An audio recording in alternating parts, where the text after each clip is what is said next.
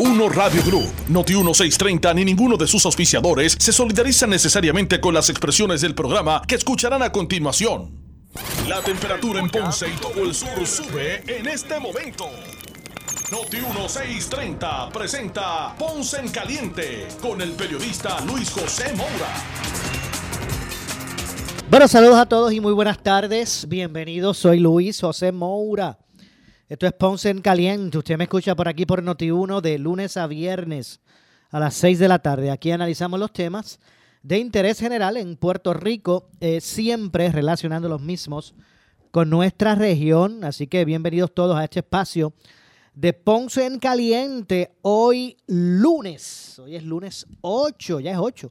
8 de enero del año 2024. Recuerden que estamos empezando el año y un montón de veces voy a, decir 2023, lo que me acostumbro. Así que hoy es 8 de enero del año 2024. Así que gracias a todos por su audiencia, a los que nos escuchan desde el sur de Puerto Rico o escuchan la programación de Noti1 desde el sur eh, a través del el 910 AM de eh, Noti1. También a los que nos escuchan eh, a través de la frecuencia radial FM desde el sur. Usted puede escuchar la programación de Noti1 a través del 95.5 en su radio. No me acuerdo quién fue que me dijo. Me encontré recientemente a alguien que me dijo que escuchaba por, el, por FM a Noti1 y que se escuchaba, mire, nítido. Así que con toda esa calidad de, de, sonido que representa la banda FM. Así que eh, como dije, gracias a los que están acompañándonos por el 910 AM o por, o por el 95.5 en su radio. Bienvenidos eh, todos a nuestra edición de hoy. Eh, entre otros asuntos, ¿verdad? Que hoy vamos a estar conversando. les indico que hoy el gobernador Pedro Pierluisi anunció el envío de 36 nombramientos sometidos a la Asamblea eh, Legislativa para su consideración durante el inicio de esta séptima sesión ordinaria 2021-2024. Eh, esta es la última, comenzó hoy, la última sesión ordinaria, es la séptima del cuatrienio. Entre los nombramientos sometidos Hoy envió 36 nombramientos a la legislatura.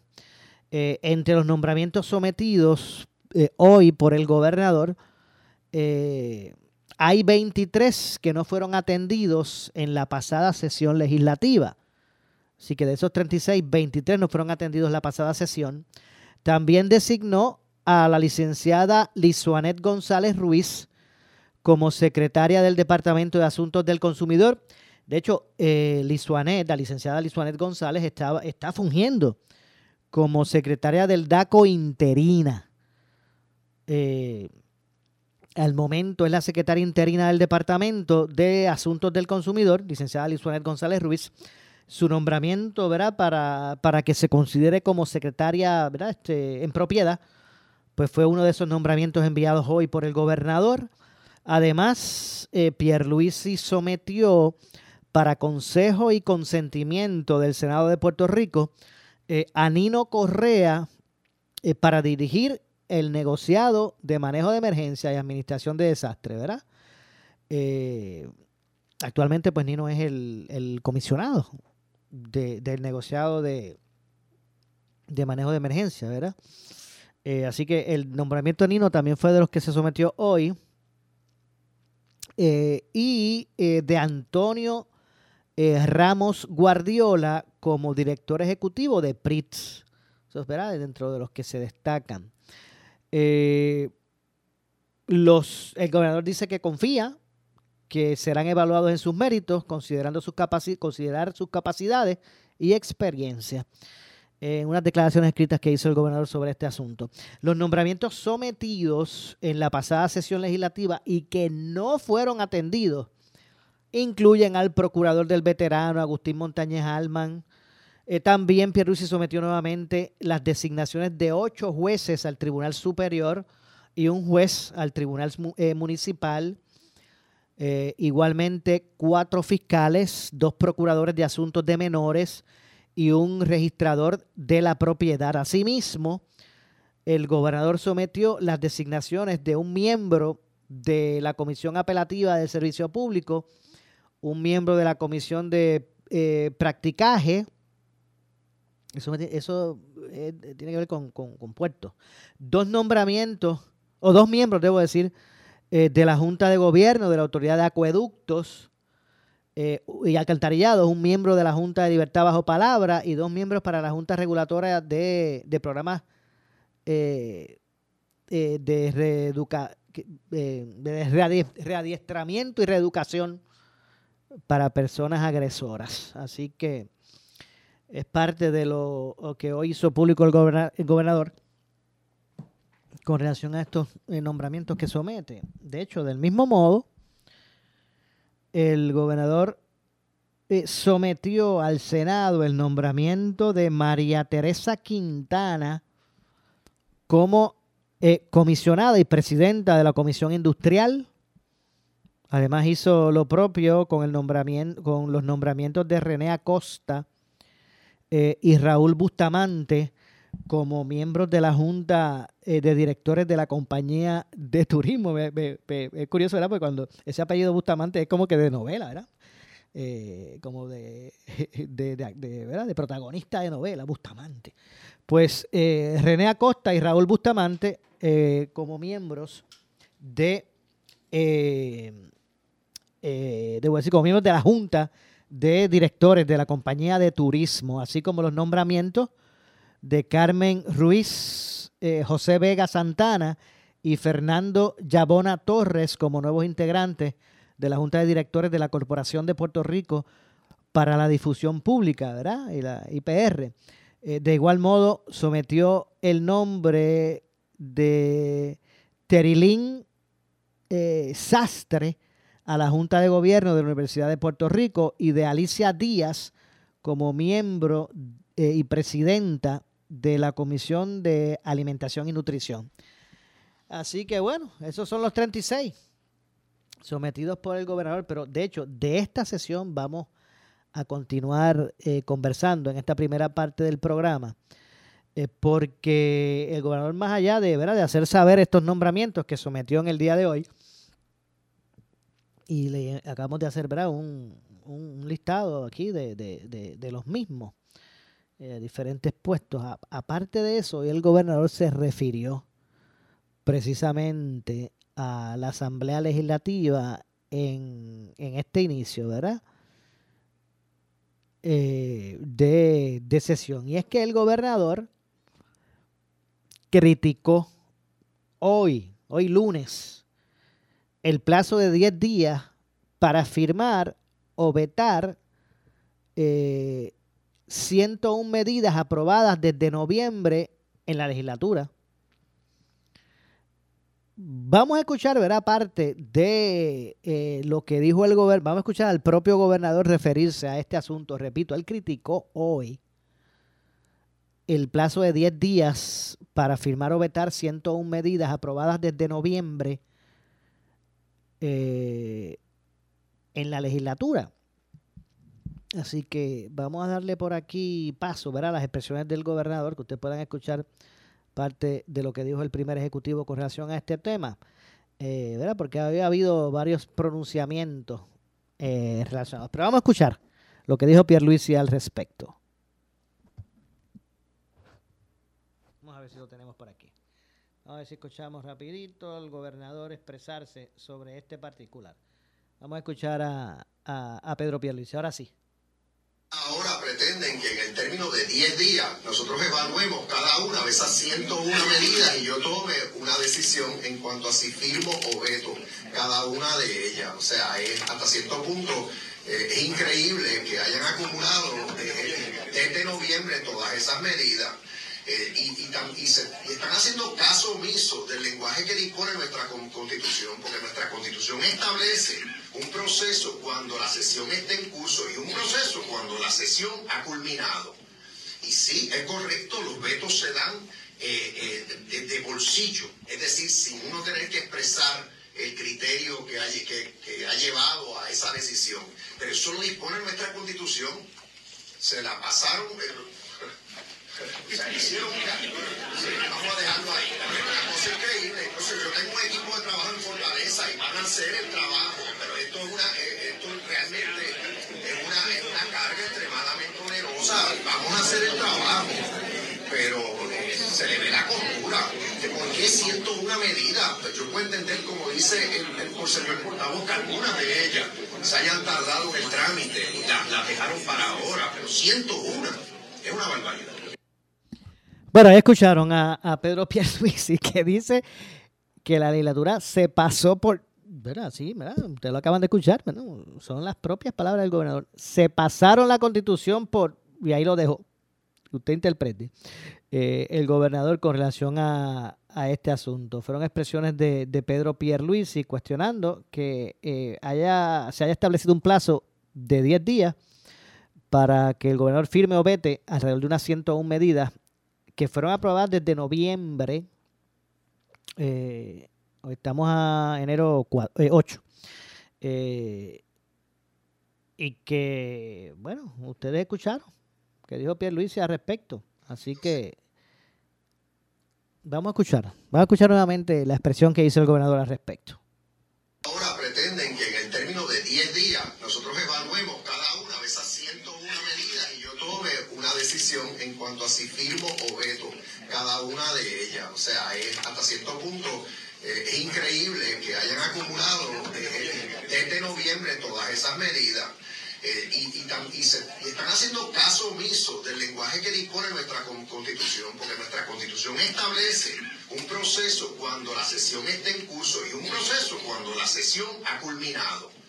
Y sí, es correcto, los vetos se dan eh, eh, de, bolsillo, es decir, sin uno tener que expresar el criterio que ha, llevado a esa decisión. Pero eso lo dispone nuestra constitución. Se la pasaron, hicieron Vamos a dejarlo ahí. La cosa increíble. Entonces, yo tengo un equipo de trabajo en Fortaleza y van a hacer el trabajo, pero esto es una, eh, esto realmente es una, es una carga extremadamente onerosa. Vamos a hacer el trabajo, pero eh, se le ve la costura. ¿Por qué siento una medida? Pues yo puedo entender, como dice el, el, señor portavoz, que algunas de ellas se hayan tardado en el trámite y las la dejaron para ahora, pero siento una. Es una barbaridad. Bueno, escucharon a Pierluisi expresar sobre ese particular. De hecho, eh, por su parte, ¿verdad? Ante, ante eso, ante eso que expresó el gobernador, eh, por su parte, el portavoz del Senado eh, del PNP, Tomás Rivera Char, se expresó, se expresó también al respecto. vamos también a escuchar, ¿verdad? Lo que, lo que dijo el portavoz.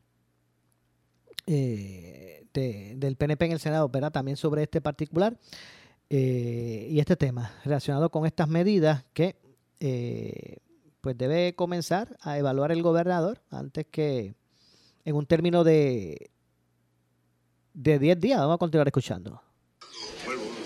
De que el gobernador ha vetado 120 medidas, 125 medidas y ha convertido en ley 316. El 73% de los proyectos que han eh, sido aprobados en Cámara y Senado han sido firmados por el señor gobernador de Puerto Rico. Y eso no incluye las 101 medidas que elevarían ese por ciento que el gobernador firme, eh, ¿verdad? Cuando lleguen a Fortaleza. Así que eh, los números de la Asamblea Legislativa del Partido Popular son una vergüenza. Han sido la legislatura más improductiva en la historia de Puerto Rico en términos de legislación, en términos de nombramiento y en términos generales no han atendido ni han cumplido con su responsabilidad. Y una vez las medidas son aprobadas, no hay ninguna justificación, y es contrario a la ley, de tenerlas desde noviembre hasta el presente y no la fortaleza. Bueno, en esta ocasión escucharon eh, a Tomás eh, Rivera Char sobre la resolución conjunta de la Cámara 583 que otorgaría un, un crédito, debo decir, a los contribuyentes para este año fiscal continúa en espera de la Cámara Baja. El gobernador opinó eh, al respecto que eh, sobre, ¿verdad? Que la, que la Cámara eh, y, y, esto son, y esto es citando al gobernador, dice, eh, Cámara, como siempre ocurre, tiene el primer turno al bate en cuanto a la aprobación de medidas tributarias. Esperemos que Cámara, que la Cámara apruebe la medida hoy y entonces que el Senado actúe con celeridad. Eh, fue parte de lo que expresó. Vamos a, continuar escuchando, ¿verdad?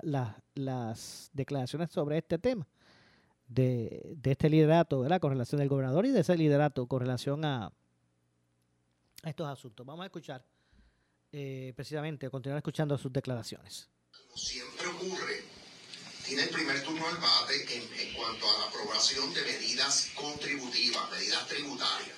Esperemos que Cámara apruebe la medida hoy y entonces que el Senado actúe con celeridad portavoz eh, Rivera Chats nos dice que no está incluida esta medida en el calendario de trabajo en, el Senado del día de hoy, pero yo espero que se incluya cuanto antes.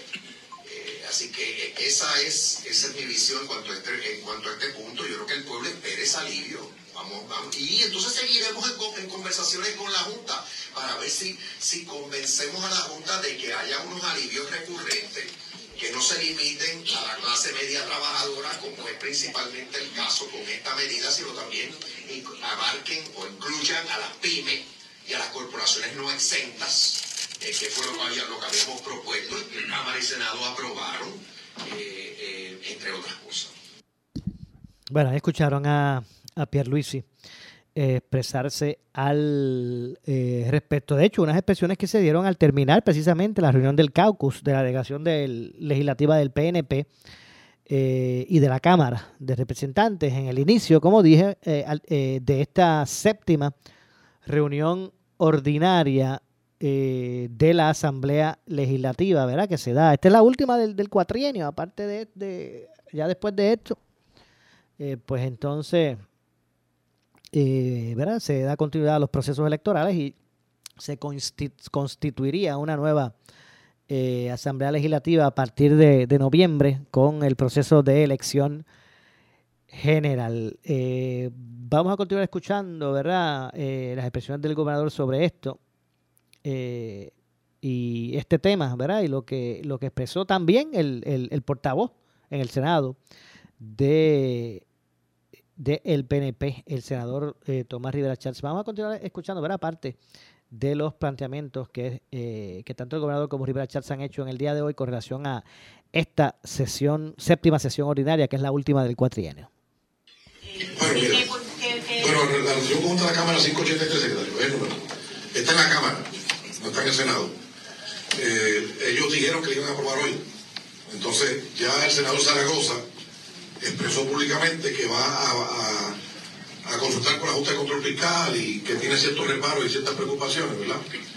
Nosotros, el gobernador está listo, esta delegación está lista para aprobarla, para que esos alivios lleguen a la gente inmediatamente. O sea, nosotros no tenemos ningún problema con que eso se apruebe de manera expedita. El secretario ha provisto información y hemos tenido oportunidad de discutir. Así que estamos listos para que se apruebe y que se dé paso, porque gobernador rápido lo firmaría. Pero lo único que ha sido consistente, las delegaciones del Partido Popular, es las inconsistencias. Así que ya veremos qué pasa con eso. Nosotros, por nuestra parte, estamos listos. Bueno, ahí escucharon eh, parte de los señalamientos con relación a, este asunto. Eh, le estaremos dando continuidad al tema. También vamos a escuchar qué dice la delegación de mayoría ¿verdad? ante, ante esta, esta coyuntura.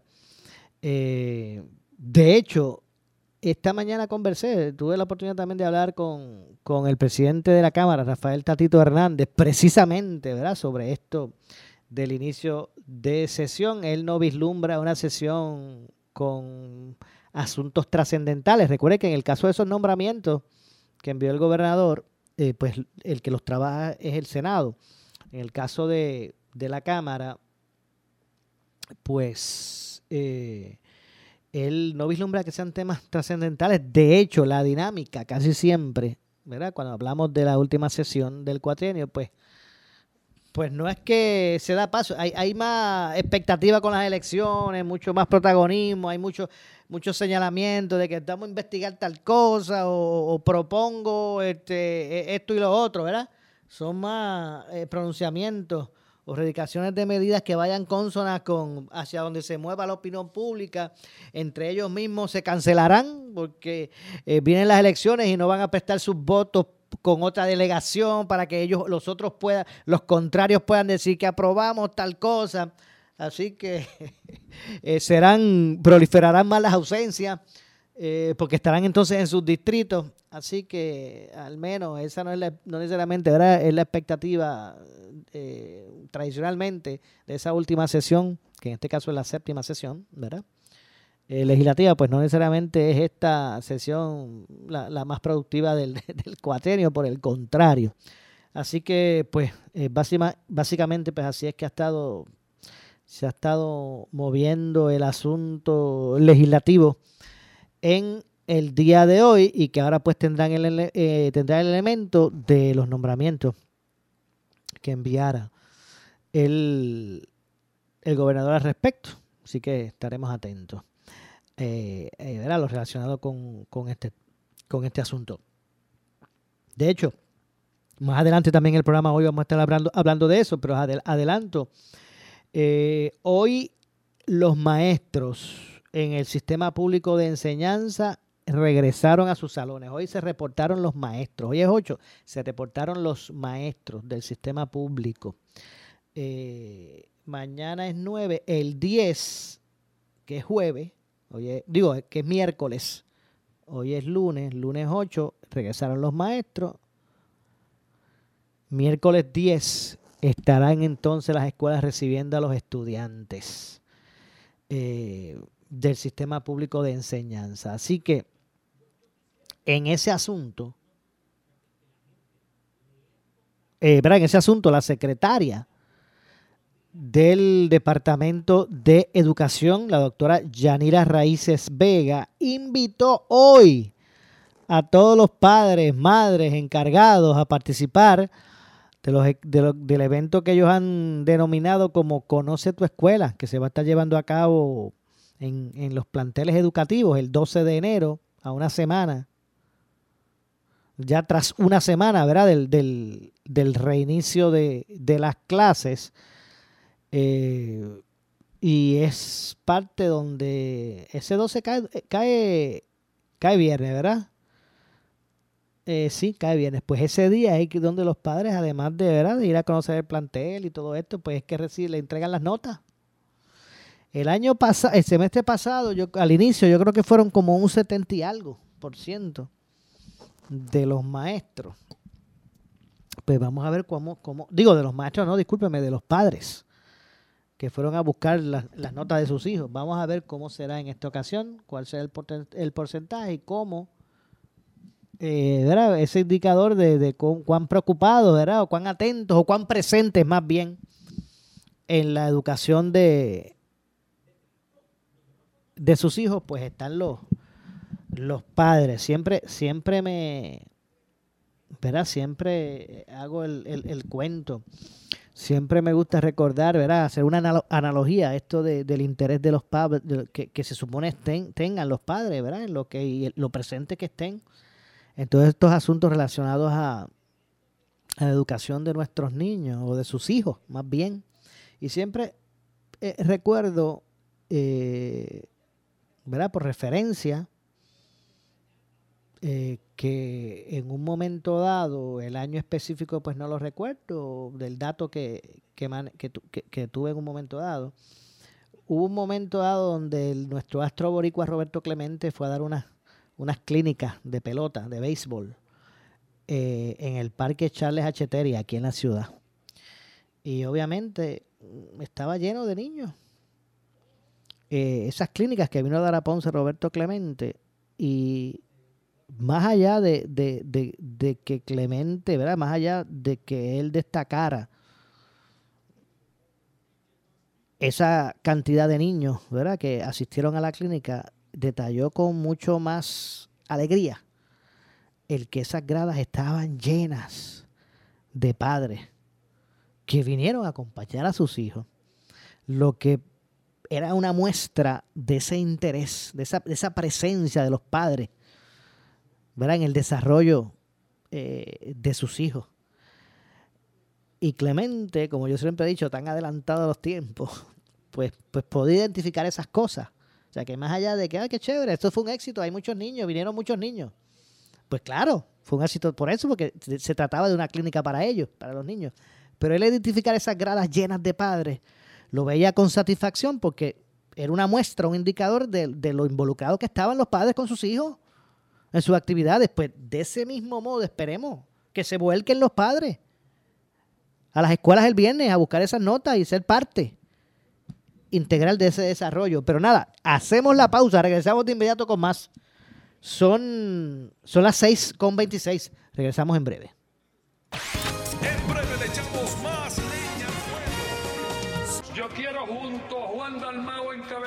Papeleta y junto a todos ustedes entrar a la tierra prometida y decir que viva Puerto Rico libre, a la lucha y a la victoria. El Independentista del PIB y Victoria Ciudadana dará mucho de qué hablar. Y aquí, en Noti 1630, tendrás todos los sucesos que ocurran sobre el camino a la independencia planteado desde el Partido Independentista puertorriqueño.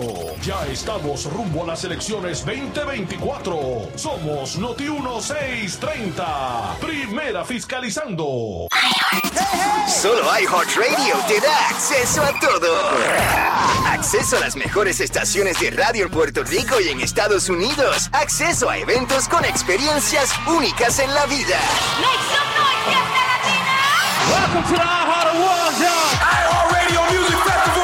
Acceso a playlists especializados y canales exclusivos de música. Mucha variedad. Variedad. Acceso a toda clase de podcasts, comedia, deportes, noticias y muchos más. Acceso a divertidos concursos donde puedes ganar mucho dinero. ¡Mil dólares! Acceso a tus superestrellas favoritas. Hey, te habla Karol G. Soy Mark Anthony. Es Maluma, baby. Siggy Dad, Daddy Yankee. Solo iHeartRadio te da acceso a todo y sin costarte un centavo. Descarga la app iHeartRadio completamente gratis ahora. Gratis, nunca sonó tan bien. ¿Sufres de hemorroides y no sabes qué hacer? Ahora hay una opción. En AR Institute of Gastroenterology tenemos un tratamiento sencillo, eficaz y sin dolor para tratar las hemorroides. El sistema O'Regan es una alternativa sin cirugía para tu problema de hemorroides. Toma solo unos minutos y puedes regresar a tu rutina normal el mismo día. Dile adiós a las hemorroides. Visítanos en el edificio Barra Ponce Bypass, oficina 806 o llámanos a AR Institute of Gastroenterology para una cita al 787-259-8200. 259-8200. Regresamos en análisis. En breve le echamos más leña al fuego en Ponce en Caliente por Noti 1910. Somos la noticia que quieres escuchar. Las 24 horas te queremos informar.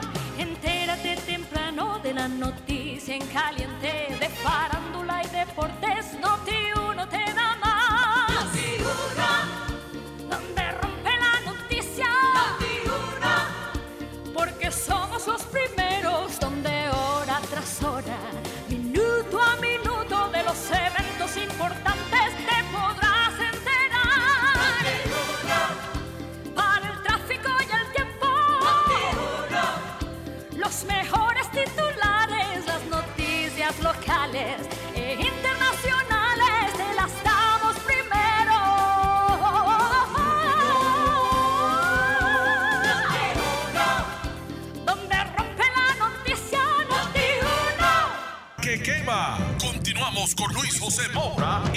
En Caliente por el 910 de tu radio.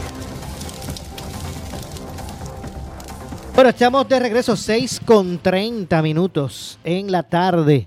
Soy Luis José Moura, esto es Ponce en Caliente. Usted me escucha de lunes a viernes por aquí por Noti1, eh, analizando los temas a las 6 de la tarde, de 6 a 7, analizando los temas de interés general en Puerto Rico, siempre relacionando los mismos con nuestra región. Así que gracias a todos por estarse en sintonía, los que se unen recién eh, a nuestro programa hoy. Bienvenidos a esta edición de Ponce en Caliente. Hablaba sobre el inicio del nuevo curso escolar. El, bueno, hoy, hoy se reportaron los maestros. El miércoles eh, se reportan los estudiantes.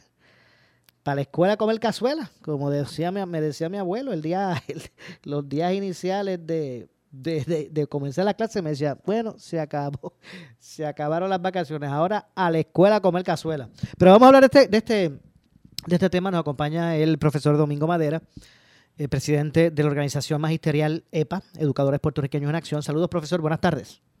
Saludos, Mora. Un grato placer estar contigo en la tarde de hoy y saludar a, todos los radioescuchas. Eh, esperamos que estén disfrutando de este inicio de, nuevo año.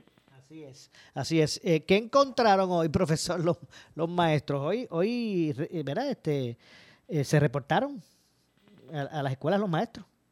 Hoy se reportaban a las escuelas, eh, mayormente el día de hoy transcurrió en, arreglo de, poner las cosas al día en los salones de clase, las orientaciones que se dan siempre a, principio de, inicio del segundo semestre. Yo no tengo, no, no tengo datos de la asistencia de los maestros debido a que tuve que, que hoy tuve que que cerrar la oficina un poco temprano porque no hay agua en, Mayagüez. entonces... Ah, todavía están con el problema, sí.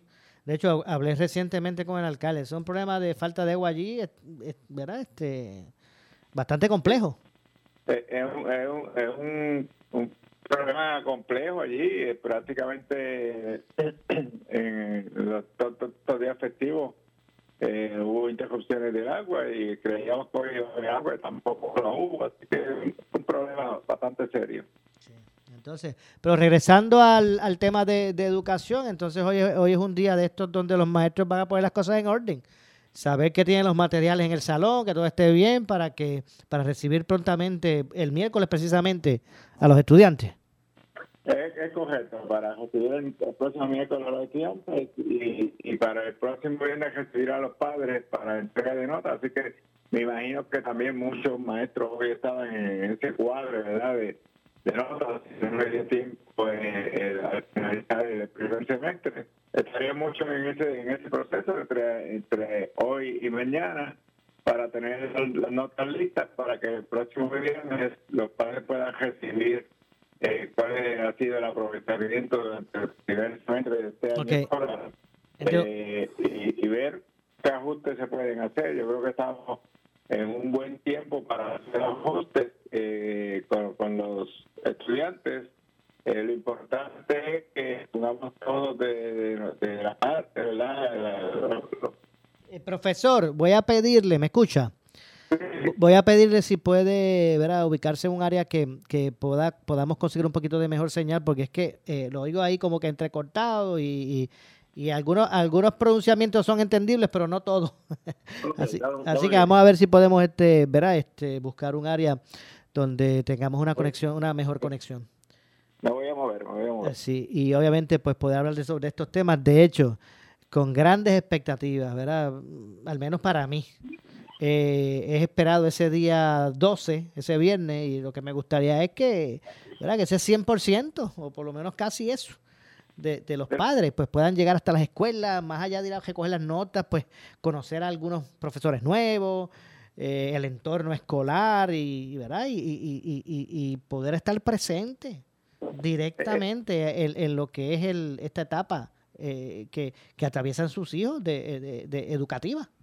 Es correcto, es correcto. Es bien importante. Yo te diría que en la fase educativa de cualquier estudiante, la participación eh, eh, y el entusiasmo de los padres es bien importante en esa etapa de desarrollo estudiantil de, de, cualquier niño. Yo creo que eh, esa participación que puedan tener los padres de, de ver cómo está la escuela, eh, ver cómo está el aprovechamiento de ese, de ese niño o niña eh, es bien importante. Y no solamente ver el aprovechamiento, como tú decías ahora mismo, hay otras fases que, el, que el padre tiene que, mirar. Eh, o sea, si hay, por ejemplo, eh, cómo está la planta física de ese plantel escolar, cuán, cuán limpio esté ese plantel escolar, qué necesidades puede haber en ese plantel escolar, si quizás eh, ellos lo puedan decir y quizás hasta dar, dar, dar de, su tiempo, dar la mano para que esto se pueda corregir.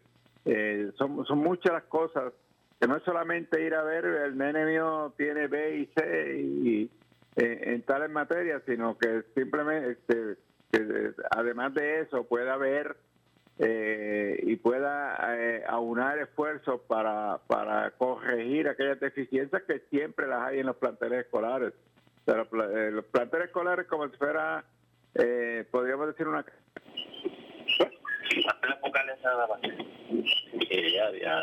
Hello. Vamos a ver si esto como que se insertó aquí, se cruzó una llamada. Vamos a ver. Hello. Espérate enfermo, pero que todo cambie, que sea... Bueno, vamos a ver, no sé, esto como que hay algo aquí extraño. Vamos mejor a ponerlo en hold en lo que atendemos el asunto. Pero esto como que se cruzó aquí, vamos a ver. Hello. Mírame ahora, mírame ahora. Ahora, ahora. Eso como que se cruzó ahí. Yo no sé qué, yo no sé qué pasó ahí, la verdad que no sé. Escuché un ruido y... Sí, no, y que eh, como si hubiese entrado otra llamada, yo escuché como que otra otra persona hablando, pero pero yo ahora lo escucho perfectamente. Estamos, ok, pues estamos, estábamos diciendo de que es bien importante esa, esa participación del padre o madre o encargado de ese, de ese niño en, en el plantel escolar, que no solamente es ir a ver las notas que tiene eh, el niño, sino ver otras situaciones que hay en ese plantel escolar, que, que, que, que el plantel escolar es como si fuera una residencia, o sea, a veces eh, de momento se dañó un baño, de momento se dañó la verja, de momento se, se clausuró una, una puerta. Eh, son situaciones que ocurren de día a día.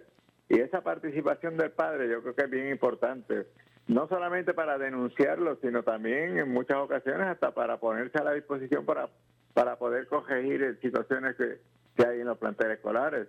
Eh, esto ya se ha, como que se ha abandonado un poco, pero anteriormente yo recuerdo que que había muchos padres que colaboraban en la fase, eh, especialmente en la fase de planta física, si se dañaba, se rompía un tubo en- en el predio de, de- de esa escuela, había algún padre que sabía cómo corregir esa, esa situación y muchas veces iba y lo hacía. O sea, no, no es depender solamente de que el, gobierno, el departamento lo tiene que corregir todo, sino que si podemos dar la mano, yo creo que eso es bien importante para el desarrollo de ese mismo niño y ese son, son niños yo este, yo te diría que, que cuando llegan a mayores ya están eh, se re- recuerdan esa participación de su papá o de su mamá o de su tío o de su abuelo en ese plantel escolar así que esa participación es bien importante Definitivamente. Eh, de acuerdo a la secretaria eh, que estuvo esta, ta- estuvo esta mañana aquí en, en, en Noti1, la escuché esta mañana con Normando, eh, ella asegura que el pasado semestre eh, se alcanzó un 70% de asistencia. Ella asegura que 173.882 padres, o sea, entre padres, madres, encargados, fueron a buscar las calificaciones de sus hijos y a conversar con los maestros y el personal escolar. Eh, y bueno, 70%, no es- o sea, no, no vamos a decir que eso es un número este, negativo, pero, pero obviamente eh, lo, lo- lo- lo óptimo sería la totalidad, ¿verdad? La to- o, o por lo menos, eh, ¿verdad? Casi, casi el, el- la totalidad de los, de los padres. por eso el 70% si lo vemos en, en- si lo calificamos como, como notas el 70% eh, es una C Es una C, exacto. Exacto.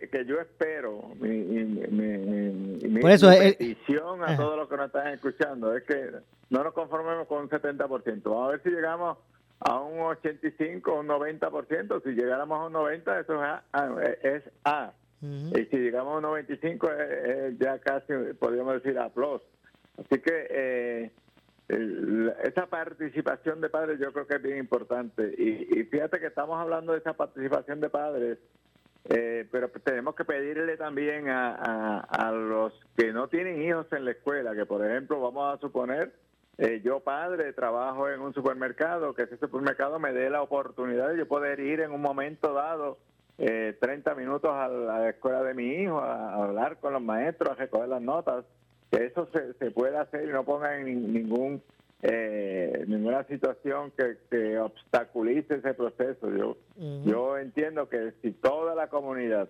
pone de su parte, vamos a vamos a lograr esa participación ciudadana en los planteles escolares.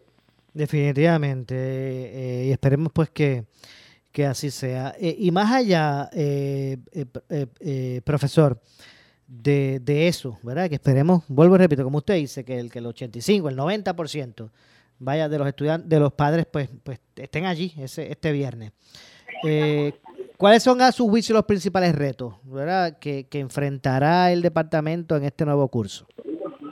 Bueno, yo te diría que una de las cosas que, ahora mismo eh, está por ahí y que no se ha hablado mucho es eh, cómo va a estar la salud de nuestros estudiantes al inicio del curso escolar. Cómo esos niños están en salud en estos, estos días donde sabemos que la influencia está por ahí, está el COVID, está el microplasma, esos virus que están por ahí, el cambio de temperatura que afecta. Eh, ¿cuánto ¿Cómo, van a estar, ¿Cómo va a estar la salud de esos estudiantes para ese inicio escolar? Es uno de los retos que yo creo que va a tener el, sistema eh, iniciando el curso escolar. El otro reto que yo creo que va a tener el sistema eh, y que posiblemente va a comenzar ya posiblemente marzo o abril, eh, posiblemente la calor como, como surgió el año pasado. O sea, eh, esperemos que no sea así, ¿verdad? Pero, pero sabemos que el calentamiento global está ahí y que, que esto de la calor todos los años yo creo que, va a estar afectando eh, no solamente en Puerto Rico, sino en diferentes lugares del mundo. Eh, y cómo eso afectaría, pues eh, hay, que, hay que ver qué preparativos ha hecho el departamento para para ir minimizando este, este, este problema, que sabemos que no es un problema que se va a corregir de un día para otro, pero hay que irlo minimizando, cosa de que eh, ya finalizando este semestre escolar tengamos menos problemas con, con, con, el, con la calor en Puerto Rico y que cuando inicie el nuevo curso escolar, que sería en agosto, eh, hayamos corregido bastante esta situación y no nos pase como nos, estuvo pasando en este agosto pasado, donde hubo que hacer arreglos rápidos en la estructura de de, de, la, de, los, de los programas que tienen los estudiantes, donde hubo, hubo grupos que, que tuvieron, hubo eh, escuelas donde tuvieron que solamente dar clases por la mañana y, no por la tarde, salir más temprano los estudiantes y todas esas situaciones afectan en cierto modo el aprendizaje de nuestros estudiantes. Todavía hay escuelas en el sur que tiene que tienen interlocking, todavía. Todavía hay escuelas en el sur que tienen interlocking, eso se debe al lento desarrollo que, se ha tenido para mejorar los papeles escolares, especialmente los que sufrieron daño eh, con los terremotos. Ese es un grave problema que todavía el departamento no ha podido corregir en su totalidad. sabemos que se está trabajando, pero está trabajando a paso muy lento y yo creo que, ya es tiempo de que las agencias concernientes den el el paso fuerte para que esto se desarrolle lo más rápido posible y podamos quizás que cuando se inicie el, nuevo curso escolar en agosto del próximo el próximo agosto ya eh, tengamos corregido todas esas deficiencias que hay en los planteles escolares del área de la zona, lo que llamamos la zona cero. Entiendo. De hecho, y todos esos puntos que usted acaba de mencionar, eh, todos inciden, ¿verdad? En lo que es el, el, aprovechamiento eh, eh, académico de los estudiantes, ¿verdad? Porque si el estudiante está en un, en un plantel que no es apto, ¿verdad? Que, lo que, que, el calor sea insoportable, no es apto para, para que ese niño se concentre y aproveche la lección. Este, todos esos puntos que usted ha mencionado inciden definitivamente, no cabe duda, ¿verdad? unos brotes, unos brotes de, de estas enfermedades respiratorias como, como micoplasma, influenza, eh, ¿verdad? todo, esto, todo, esto, también incide, el niño pues entonces se enferma, se queda en la casa, pierde días lectivos. Obviamente todo eso incide. Ahora, pero si nos referimos entonces ya al área específica de los métodos de enseñanza, eh, el profesor, ¿verdad? Lo que es el currículo, eh, estos métodos, ¿cuáles son los, los, los grandes retos? Bueno, yo creo que el departamento tiene que seguirse concentrando. Yo, yo sé que están trabajando en eso, pero se tiene que continuar concentrando en mejorar los currículos de todas las materias, no solamente de, las materias básicas, tiene que mejorar los currículos de todas las materias y que sean unos currículos eh, que estén al día eh, y, y, y, comparativos con estos tiempos. No es simplemente eh, decir vamos a, ofrecer, a cambiar el currículo, pero que cuando lo empecemos a implantar no, no en realidad no esté a, la par con el tiempo en que estamos viviendo. Yo eh, eh, sé que eso es un gran reto. El otro objeto que yo creo que, que, tiene el Departamento de Educación es cómo, cómo se va a trabajar este, este proceso de la descentralización del sistema ah, educativo. Sabemos que esto no es fácil eh, por lo menos el departamento lo está haciendo en una forma programada, eh, ha escogido escuelas piloto para ver cómo se trabaja. Eh, yo, creo yo creo en esa descentralización, pero siempre tengo esa espina y lo he hablado con, contigo en varias ocasiones, tengo la mm. espina de que siendo este un año eleccionario y, sabiendo cómo, cómo se va a hacer cobre en los años eleccionarios, que un buen proyecto se pueda convertir en un mal proyecto por, por los tirijadas que se, que se forman y, y, tratar entonces de arar las cosas eh, políticamente y eso puede afectar un, una, un proyecto que se puede convertir en, que, que, debiera de ser un buen proyecto, se puede convertir en un mal proyecto por los tirijadas que se forman de, de diferentes lados para para tratar de obstaculizar cosas que, pueden ser favorables para la educación de nuestro país. Definitivamente, buen punto, porque eh, casi siempre en esa última sesión del, del cuatrienio, como es esta, la que comenzó hoy, por eso mismo, porque lo, vienen ahora las elecciones, a veces los legisladores en este cuatrienio lo que hacen en esta sesión, la que es la séptima, lo que hacen es que se cancelan unos con otros para no permitir, ¿verdad? Que un contrario pueda aprobar un proyecto del cual le pueda sacar millaje y cuando uno viene a ver pues se detienen muchas iniciativas. Ese es el grave problema de, de, los años políticos, este, uno de los, de, los, graves problemas. Ya se ve, ya hoy eh, pues comienza la, la, sesión legislativa y ya vemos las tirijadas que hay. Así que, que, vamos a ver una, una sesión enmarcada mayormente en cómo yo políticamente me voy a beneficiar. Bueno, vamos a ver lo que pasa con razón a todo ese asunto. Lo cierto es que, que nuevamente con entusiasmo, ¿verdad? El, entusiasmo y la esperanza, ¿verdad? Este, eh, y nuestras capacidades pues están ahí siempre. Uno, cada semestre que inicia, uno lo inicia con, con, con emoción. Vamos a ver si se logran alcanzar, ¿verdad? Esas metas que se proyectan y que a la área, porque es que eh, nadie, desde el punto de vista que lo quiera ver, eh, eh, puede desear, ¿verdad?, que nuestros estudiantes pues se, rezaguen o continúen rezagados, ¿verdad?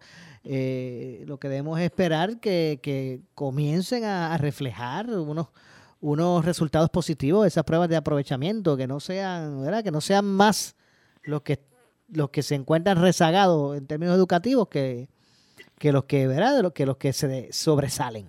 Es correcto. Fíjate que por, por lo menos, por lo menos, eh, estuvimos eh, ya casi finalizando la sección eh, ordinaria legislativa del año pasado, casi, casi terminando fue que vinieron a, confirmar a la secretaria, pero por lo menos ya está confirmada, así que ahora no hay la excusa, ahora eh, en el departamento no hay excusa de que no tenemos un secretario confirmado, ya está confirmada, ahora hay que ya tiene que demostrar que puede hacer el trabajo, que, que puede eh, echar para adelante este, este sistema.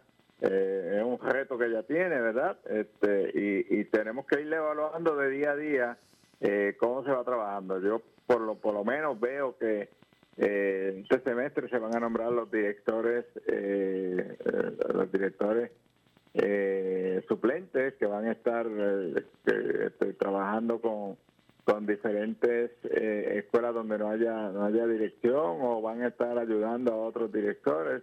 Se van a estar este, trabajando también nombrando los, los maestros sustitutos que, que, se había dejado también que se supone que ese nombramiento tanto de directores como de maestros yo yo te diría que eso es lo más tardar que se puede hacer en un, en un, en un año escolar debiera de ser en, en septiembre sin embargo se, se fue arrastrando, arrastrando, arrastrando y ahora en enero que se van a nombrar.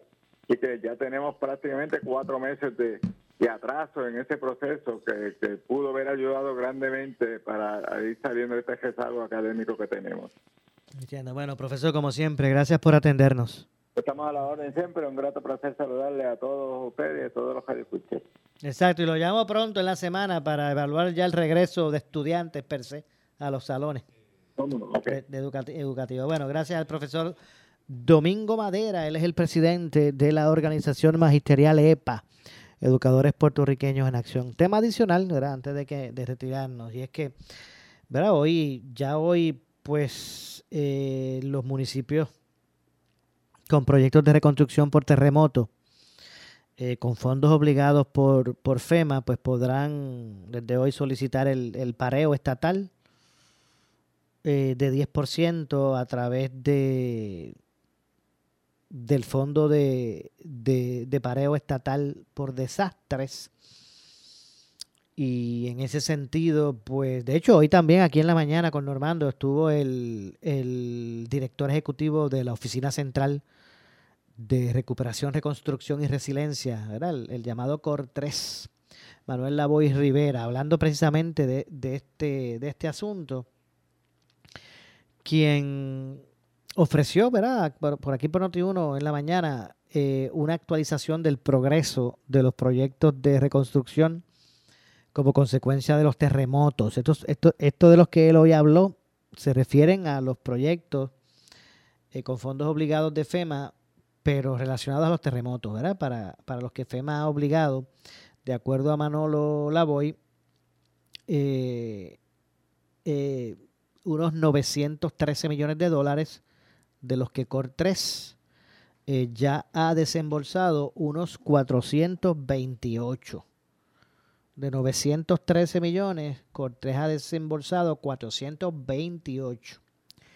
De estos, 8.1 millones eh, corresponden a solicitudes realizadas mediante eh, eh, este programa piloto de Working Capital, ¿verdad? El Working Capital Advance.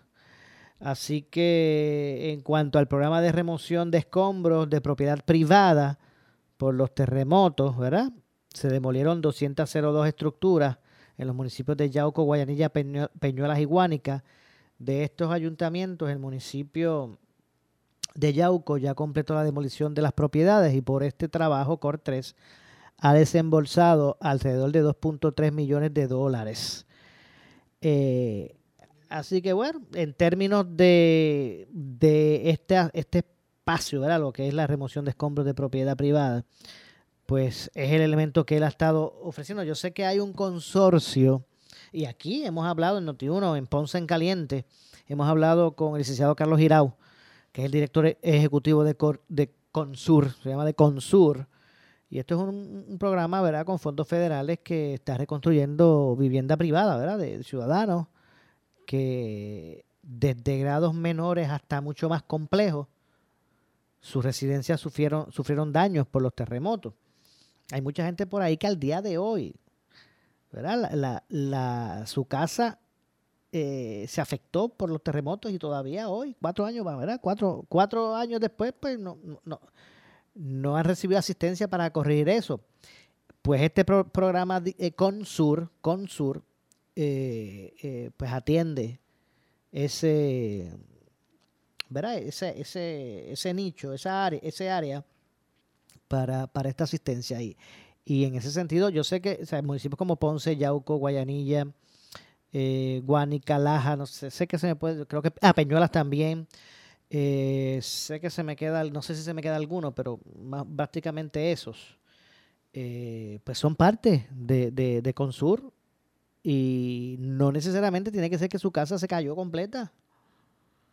Ahí desde asistencia relacionada, ¿verdad? Hay, unas, hay unos estándares de, aplicación pero bueno, hay asistencia hasta, ¿verdad? Unos daños menores hasta asuntos más, mucho más complejos donde se tenga que hasta reubicar o relocalizar una familia porque ahí no se puede volver a construir o, o, que, o que aunque se, se construya no se minimice el riesgo futuro porque este, esto, esto, este consorcio pues provee eh, la resiliencia, por ejemplo, si usted eh, recibió daño en su residencia por los temblores y cualificó, pues no es para regresar el estado de situación de su casa como estaba antes del terremoto, es para que sea resiliente, incluso contemplan el establecer placas solares Y todo esto como parte de las ayudas de, ¿verdad? De, la, de la asistencia a través del consorcio. Y de esos fondos federales. O sea que no es, no es llevar a la, a la residencia a su estado